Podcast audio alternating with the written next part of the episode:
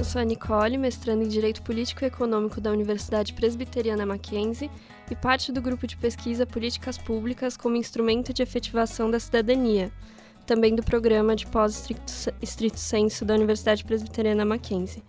Estou aqui hoje com o Robson. Ele é engenheiro de software e empreendedor. Ele já trabalhou com machine learning e atualmente é, desenvolve projetos em blockchain. Ele faz parte do primeiro grupo brasileiro a criar um pro protocolo de DeFi, é, de finanças descentralizadas. É, é uma honra estar aqui.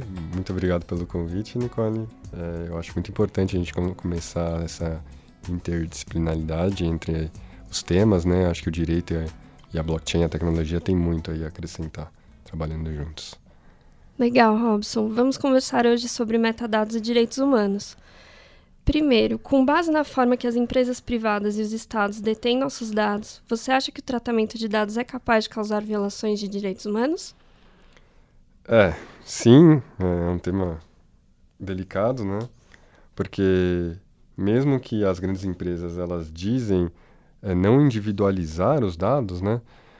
Hoje, dado o volume de dados, e, e a, a, a, quebra ou a grande os atributos né, que você consegue pegar de, desses dados, na verdade você é uma mentira isso. Você consegue desanonimizar os dados de forma você consegue ter algoritmos hoje em dia que com pequenos graus de incerteza tem até um estudo é, recente publicado que diz que a, chega com 15 atributos nos Estados Unidos você consegue é, com um grau de certeza de 99,98%, é, assumir ou inferir quem é aquele indivíduo.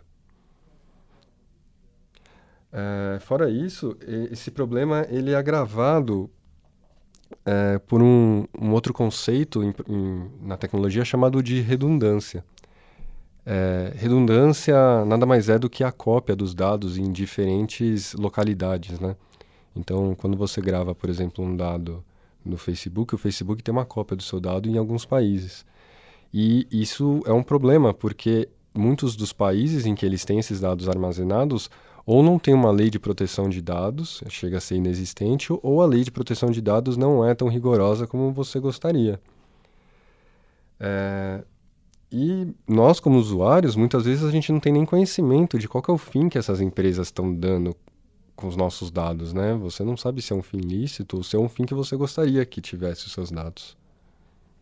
É verdade. Inclusive, a imprensa noticiou o caso de uma empresa que pretende criar um sistema de health score, que seria uma pontuação sobre o grau de risco de saúde de cada consumidor, aqui no Brasil mesmo.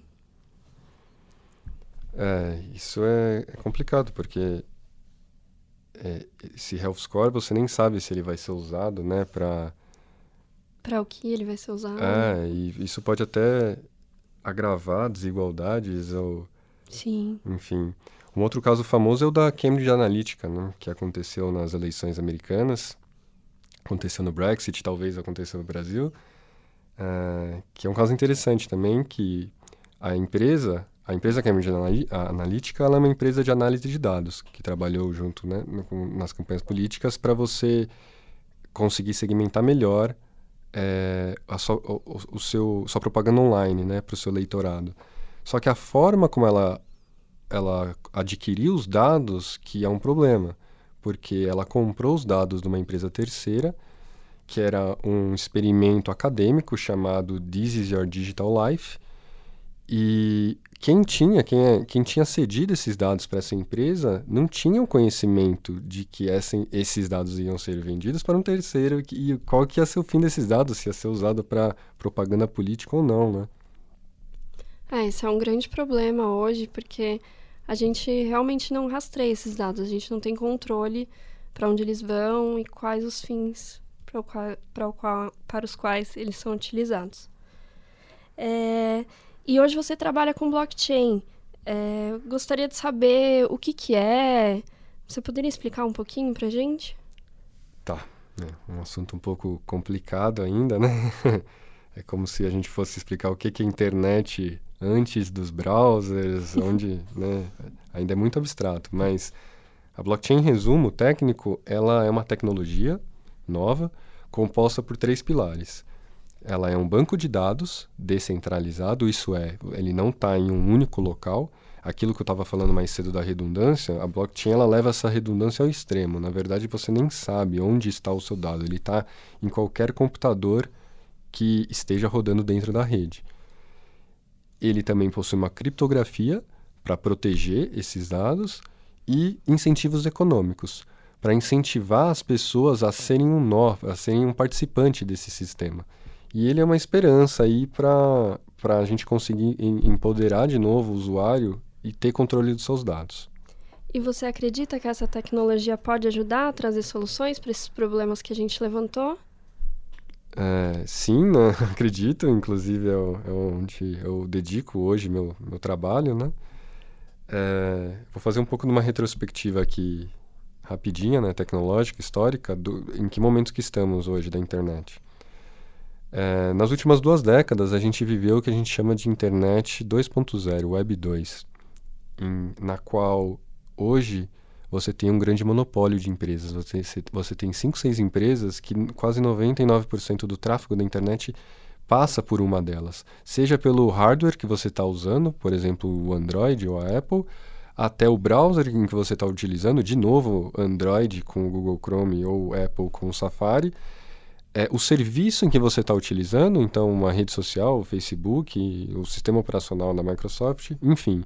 Então a gente viveu nas últimas duas décadas esse, esse monopólio de centralização da coleta de dados. E a blockchain ela traz um novo paradigma, ela traz o que a gente chama de Web 3.0, em que você não vai mais precisar passar por um desses serviços, você vai ter um, um, um árbitro neutro como, como serviço, como aplicação. Principalmente com a blockchain 2.0, que ela traz o conceito de contratos inteligentes e organizações autônomas descentralizadas que vai facilitar ainda mais esse controle melhor dos dados.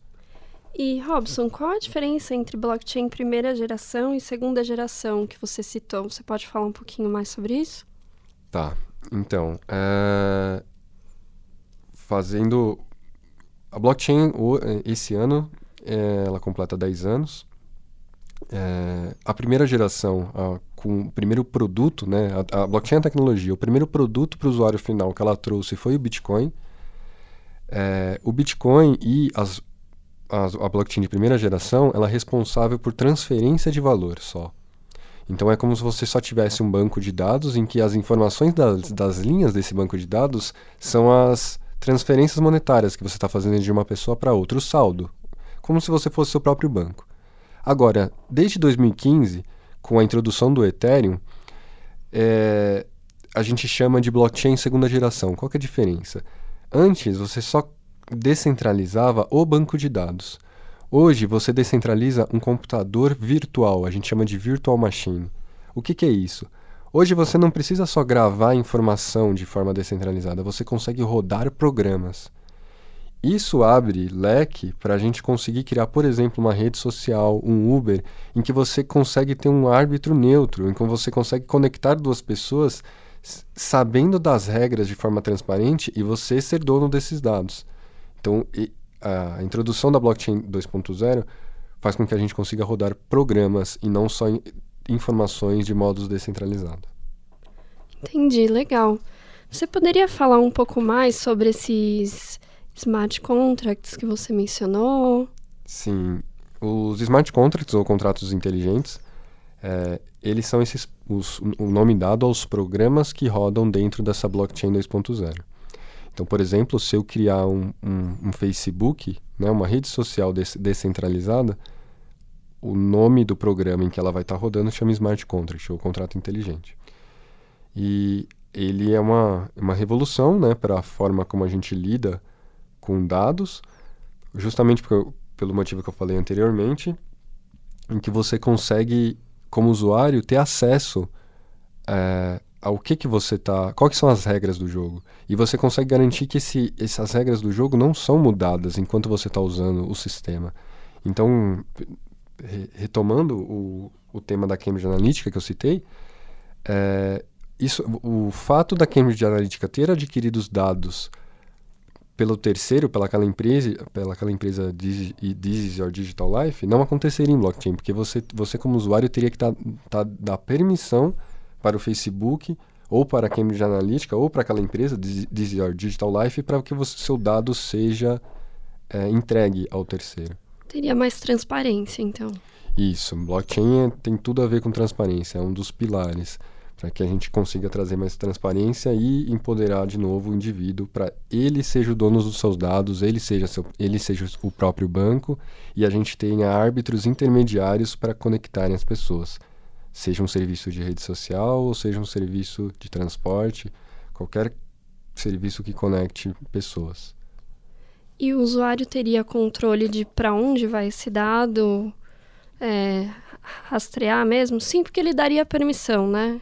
Isso. Seria isso. É, nesse novo modelo, o usuário é dono do dado. Tá. Então, no exemplo, retomando o da clínica médica que você citou, já tem algumas empresas tentando fazer isso em blockchain em que o usuário é dono do histórico de o histórico médico dele e não o estado e não as empresas. Uhum. Então, o usuário, como dono dos dados dele, que pra, na minha opinião, não sei qual é a sua opinião jurídica, mas na minha opinião que deveria ser, ele cede esses dados e ele tem que assinar. Aí entra aí um, alguns outros problemas que a blockchain está tendo ainda de como garantir essa identidade de forma segura, uhum. mas ele tem que assinar toda vez que ele vai permissionar, toda vez que ele vai dar acesso a esses dados para um terceiro. Outra coisa interessante é que de forma bem fácil ele também consegue dar o um nível de acesso. Ele não precisa, é, não é binário, você dá todo acesso ou não. Ele consegue dar parte do acesso. Isso é bem interessante também.